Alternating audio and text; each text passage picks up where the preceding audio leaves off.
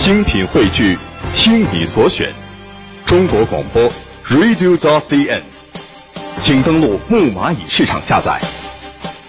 女士们、先生们，Ladies and Gentlemen，现在是大明脱口秀时间，掌声欢迎我们亲爱的 Star Me。Star Me Talk Show。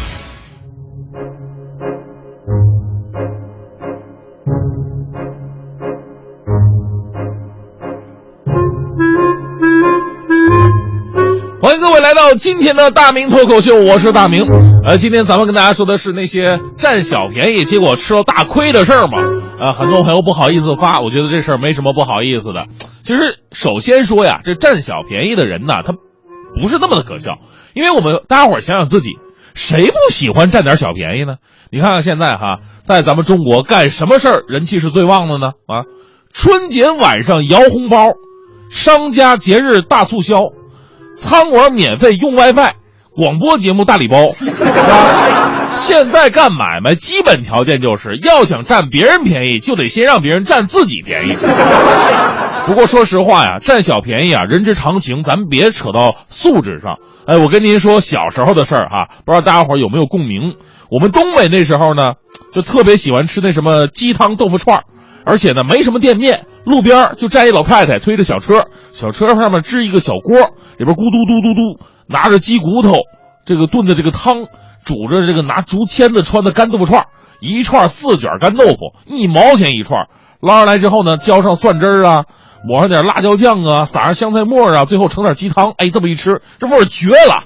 那个时候春夏秋冬风雨无阻，尤其大冬天你就看吧啊，下着鹅毛大雪，一群小孩儿。站在小锅旁边，围着撸串，说的最多的一句话，你知道是什么吗？再来点汤。我小时候穷嘛，没什么零花钱，净想着占便宜。汤不是好喝吗？每次到老太太那儿，花一毛钱要一串豆腐串，然后呢喝她半锅汤，我灌个水饱。后来老太太看到我都见跟见了城管似的哈。所以现在啊，想想那个时候占便宜，那这是可以说占出情怀了都。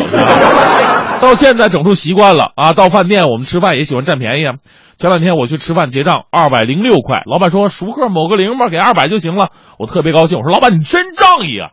但是老板你这抹零是怎么算的呢？这从哪开始算就可以抹零呢？老板说这玩意儿就零头就算呗，二百一以内都行啊。我心想二百一以内，我二百零六，我还差四块啊。老板再给我加瓶北冰洋，谢谢。所以呢，我不反感。爱占小便宜的人啊，也不会因为我是什么国家媒体，我就会义正言辞的说占小便宜都是素质低下的人。因为占小便宜吧，它其实也有个度的问题，它有个底线，那就是道德。占商家的小便宜，这是斗智斗勇，其实不差那四块钱，人家到最后还是赚你的。但是，一旦触碰到道德底线占便宜，那可真的要吃大亏了。今天呢，我来跟大家说两个啊，利用人家这个爱占小便宜的心理，然后进行诈骗的这个骗术。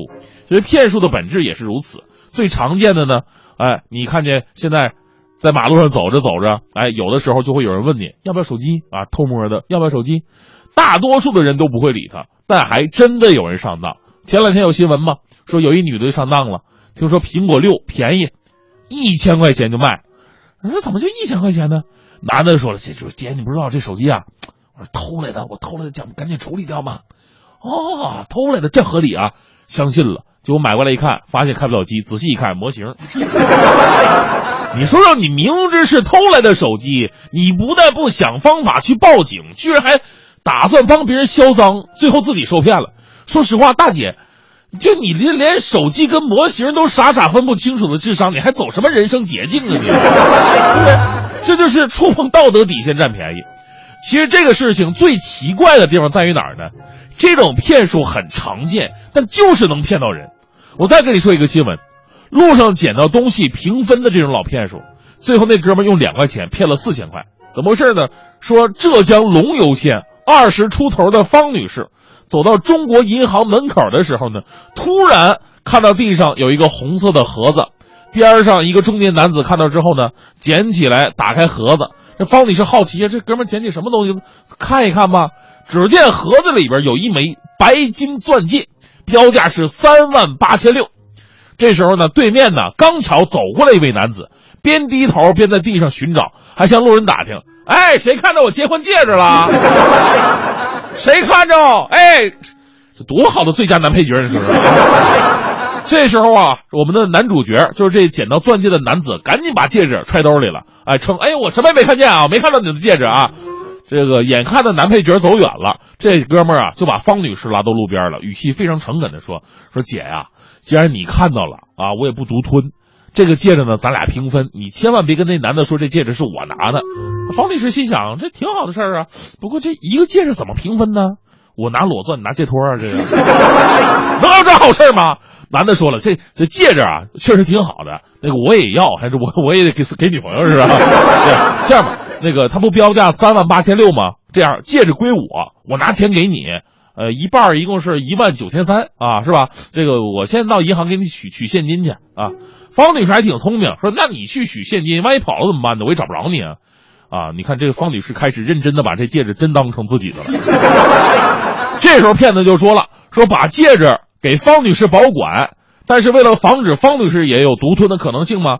同时提出要方女士把手上戴这个价值四千七百七十六块钱的这个金手链给他保管，两个没什么信用的人还互换信物。方女士同意了，把金手链给他了啊，把戒指拿过来。但是等了很久，这男的也没回来，这才觉得不对劲儿啊，赶紧找人鉴定一下钻石是不是真的吧。人家扫了一眼就说真的，真的是在地摊买的，两块钱一个。前两天呢，这几个骗子终于被抓到了，上了新闻。哎，你说他们骗术老套吧？可这这骗术，他们一个月成功的骗了三次。所以说，当你损害了他人的利益为前提的这种占便宜，那就不是有情怀的占便宜了。人呢，可能都是聪明人，那一旦利欲熏心，就什么也看不见了。以前我也干过类似的事儿，我今天我这绝对可以现身说法。当时我去水果店，我买了三十块钱水果，我给了老板一百块钱。老板，你说按理说找我找我七十块钱吗？就是老板可能看花眼了，找我九十。哎呀，我就我开开心，我高兴啊！但是呢，我这这时候你不能表现出来，这特别有演技，装作若无其事，面无表情，我扭头就走。这多二十，不能让老板知道啊！回家我跟我妈说：“说妈，你知道吗？我今天到水果店，老板，呃，家庭肯定生活不幸福。给他一百。”啊，他应该找我七十，他找我九十块钱，你找钱都能找错，你说这还做什么买卖呀？故事的结局是什么呢？故事的结局就是，当我妈问我买的水果放哪儿了的时候，我人生就再没笑过。这正是偷鸡不成蚀把米，最后倒霉的还是你。我只要七岁的轻松，大热天做个白日梦。梦见我变成了彩虹，我有想奔跑的冲动，有你在跌倒也从容，无所畏惧的去追梦，汗水书写这份光荣。电影中角色也会有不同，每一个小人物也拥有小的梦。大屏幕映出现实中的暗涌，我只想和你牵着手在雨中等彩虹。你说我是你的超级英雄，偶尔也隔着你的出气筒，心甘情愿接受这份光荣。做你身边的萤火虫。如果我是你的超级英雄，此刻为你高唱这首 love song。小小的默契让爱转动，做你最骄傲的英雄。